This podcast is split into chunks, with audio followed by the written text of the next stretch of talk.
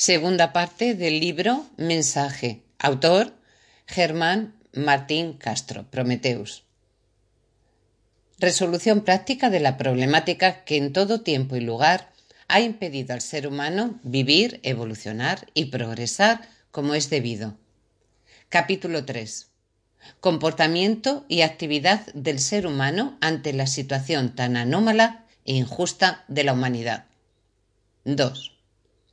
En el capítulo anterior se expusieron las principales líneas temáticas que pueden servir para dar un buen encauce y sentido a la acción y trabajo de todo ciudadano que de verdad busque solución a los problemas de la humanidad. En este capítulo agudizamos más nuestro ingenio y coligiendo ya con toda seguridad que el sistema de vida que lleva la humanidad no es el adecuado para su evolución y progreso, deducimos también, con toda seguridad, la necesidad y obligación de que algo hay que hacer ya para revertir la situación actual de la vida y del ser humano. En efecto, algo habrá que hacer para que el ser humano pueda vivir correctamente, es decir, que pueda aclarar las ansias, sus ansias de saber, que propicie y se asegure el porvenir de los pueblos, asegurando un estado digno a toda persona humana para que evolucione y progrese como es debido. Es ya muy cierto y muy patente que los gobiernos como testaferros de los poderes fácticos se encargan de subyugar, oprimir a los pueblos, enturbiando su vida material. También es cierto que las religiones conturban las conciencias humanas, ofertando condiciones que en vez de aliviar las necesidades y la inseguridad del estado anímico de la persona, más bien se aproximan a los ambientes de la política y la economía. Por tanto, al entrar en acción, lo más lógico y conveniente debe ser la promoción, por todos los medios posibles, a que los pueblos accedan y lleguen al poder, como la mejor y más útil manera de implantar en el mundo de una democracia participativa, que propicie, en primer lugar, libertad política e igualdad social ante el derecho.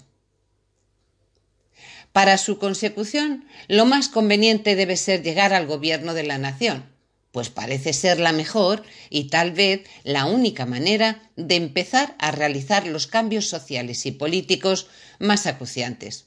Y sobre todo el sentido autoritario de las leyes que provenientes casi todas ellas, del inicuo e injusto principio de autoridad, ningún legislador ni gobierno se han atrevido a cambiarlo, a pesar del mandato de las leyes fundamentales del ser humano promulgadas por la ONU en 1948.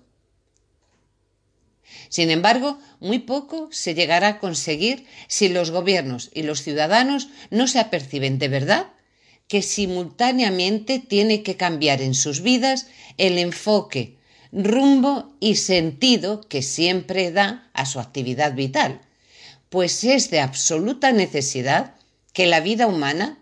toda la actividad personal, se realice siempre sintiéndose en todo momento responsable y muy consciente de lo que se hace, ya que en caso de no ser así, le será imposible al ser humano el cumplimiento de las leyes bipolares de la energía universal, bios logos, sin lo cual el quehacer humano carecerá de auténtico valor. Por supuesto, todo esto es meramente un programa que necesitará para su entero cumplimiento un cambio en la cultura y enseñanza, de manera que los seres humanos adquieran otra forma de pensar y de ver la vida y la existencia. Así pues, en actualidad, el ser humano de a pie le toca estar atento y ayudar y colaborar con los movimientos, grupos o partidos de izquierdas que, fundándose en los principios de igualdad social y libertad personal y política, traten de erradicar del poder a los partidos capitalistas.